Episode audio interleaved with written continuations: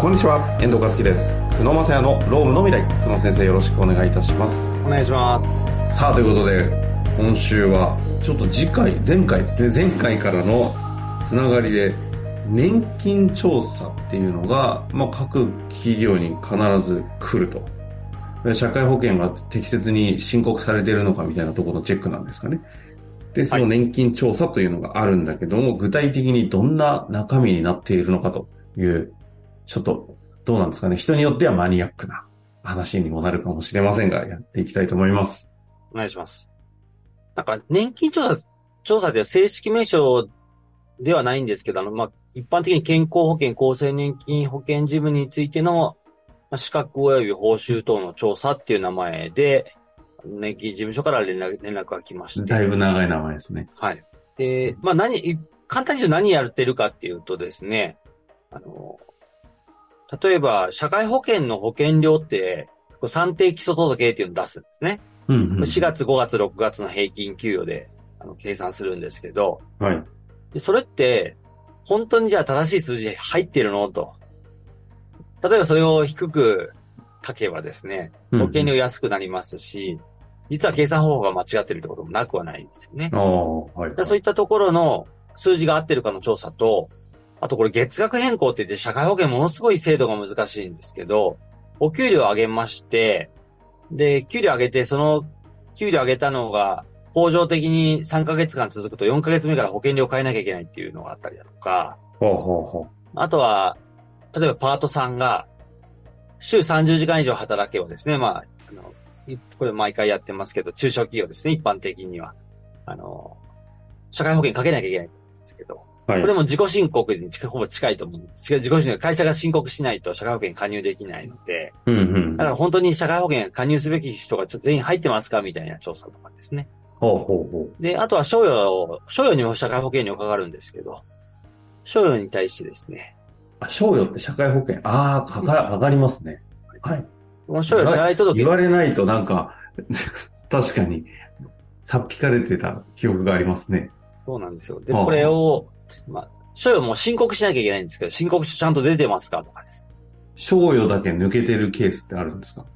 まあ、これ結構ありますね。あるんだ。はい。あの、書類にやっぱり出し忘れちゃったとかですね。その問題問題ですね。でこのあたりをもう網羅的にチェックしようというのが、あの、一般的にこの調査ですね。うんうんうん。これって今ちょっと具体的に1個、ちょっとピックアップしちゃうんですけど、例えば30時間を超えた場合って基本的に週に30時間を超えた場合は社会保険加入じゃないですか。はい。ただ、こう、慣らしていって、例えば月、今の計算だと120時間ですよね。はい。突発的にちょっとこの週40時間ボンっていったけど、まあトータルで120にうまく収まったっていうことだってなくはないですよね。そうですね。うん。30、でも30超えた時点ではもうその瞬間入んなきゃいけないっていうのが基本ルールなんです。あの、もともと労働契約が一番大事なので、実態じゃないんだ。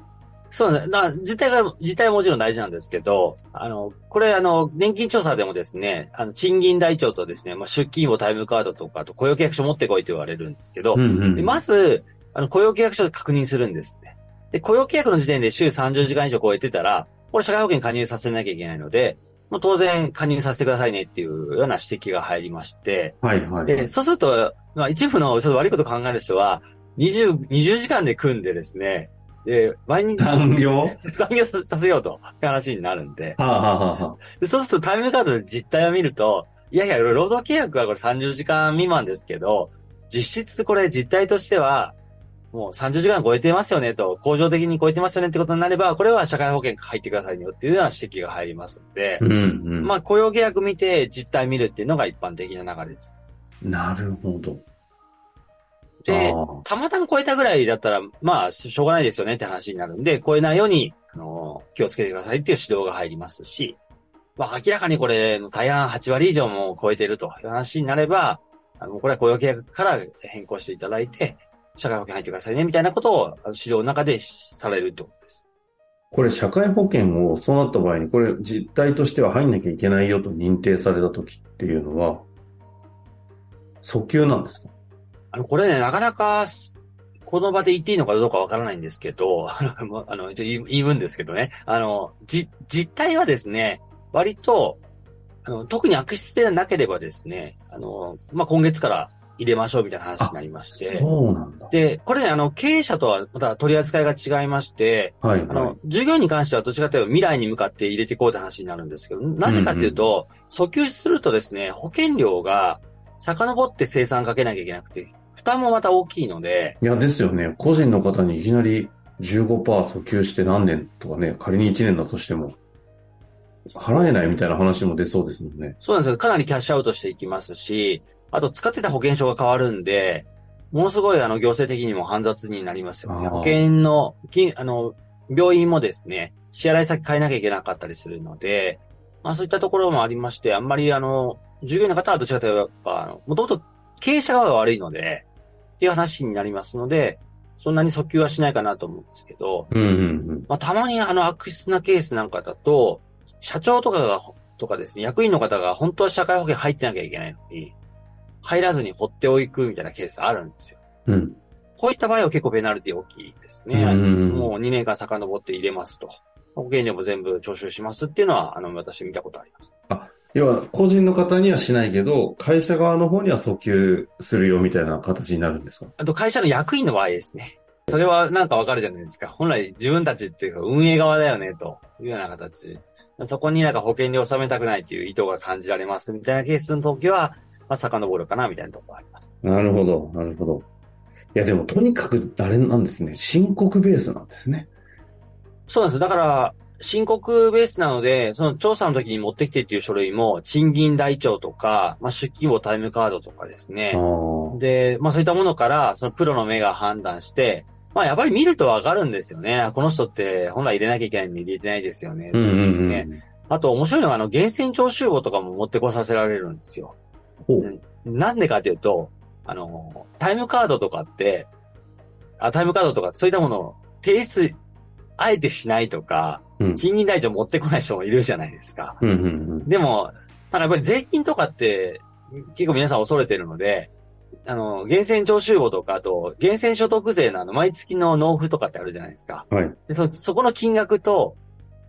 あの、賃金台帳金額合わせしてるるか。どうかとかチェックしたりだとか、まあ、そういったことやりながら、全員のタイムカードが出てるかとか、ちあの、そういったこともチェックしますんで。なるほどですね。じゃあ結構賃金台帳、タイムカード、あと源泉徴収。このあたりが結構ポイントになって提出を求められたりするってことですかね。そうですね。そういったものを持って、まあ持っていくとか、いうことが多いですかね。でもそういうふうに言うと前回その申告ベースだから出さなかったらその何も起きないじゃんとは言いましたけど、今の要素をチェックすると基本的にあの該当はなんなんだろう表現として難しいですがバレますよね。あの、すぐバレますよ。あの、ややっぱりプロなんで、どこを、普段ね、もう何、何百社も見てる、まあ何千社とか見てるので、うんうん大体どこで、あの、数字が壊れるのかとか、うん。あと、まあたまに悪いことしてる人もいますんで、まあどういう方法でやってるのかぐらいは理解してるんで、まあそれはすぐに分かってしまうので、まあ普段からちゃんとやっていくってことが大事かなと思いますし、よかったです。前回の回だとなんか出さなきゃバレないぞ回みたいになっちゃってて、そわそわしてたんですが、まあ、今回の件でね、あの、基本、どっかでバレるよということを、まあ、だから、さ、ここであの、改ざんしてたらもうアウトよねって話ですね。そうなんですよ。だからもうあの、よく調査とか行った時に変な相談来るんですけど、これまともに出して大丈夫ですかって、いやもうまともに出すしかないですと。まあ、絶対に。あの、うん間違っても、あの、書類な、変な改ざんするとかですね、もうやめましょうと、そういうのは絶対、あの、いいこと起きませんって話はいつもアドバイスさせてもらって。で、あとは、これあの、なんていうかですね、従業員との信頼関係の話にもやっぱりなるので、うん、うん。なので、まあまあね、あの、ヒューマンエラーももちろん起きると思いますけど、例えば所有支払い届出し忘れたって話になればですね、あの、その分だけじゅ従業員さんの年金が減るわけで、年金が、うん。まあそういったことがあれば速やかに出し直すとかですね、で、従業員の方に説明するとか、まあそういったことが大事になってくるかなと。なるほどですね。でもそう思うと結構働いてる方の社会保険の申請っていうのは企業側に委ねられてるんで、企業の方がちゃんと申請してないと、その被害が実は社員さんたちに被るという流れでもあるわけですね。はい。で、それが年金とかだと結構ね、将来につながってるんで、怖いっちゃ怖いですよね。見えないんで。そうなんです。だから社員の方も年金定期便とかが届くので、その時に会社がいくらの保険料で申告したかも一応わかるんです。いやー、でもあれ 見れますかね、自分で。いや、チェックする人いないと思いますけど読めないんですよね。あー、また来てるね、ぽいですよね。そうです、そうです。そういうことか。そう、今だから年金の、年金ネットとかであの、えっとマイナンバーでも確認ができますし、はい、はいあ。の、年金事務所のサイトでも、あの、あの、ネットで確認ができるので、自分の分の標準報酬と。ああいうのを活用して、ポッドキャスト聞いてる方はチェックするといいかもしれないです。いやーですね。てか本当に社会保険というこのブラックボックスにしてしまっている実態を自分でちゃんと見ると決めてやっていかないと何が起きてるかわかんないですね。うん。まあということでやってまいりましたが、そろそろ次回ぐらいからで、社会保険いろいろね、壁があって、調整入んないようにしようとか、社会保険入んないように努力をする方向がね、壁として現れてますけど、入るといかにメリットがあるのかという話を、ちょっとそろそろしていきませんかと思っておりますので、どうでしょう？お願いします。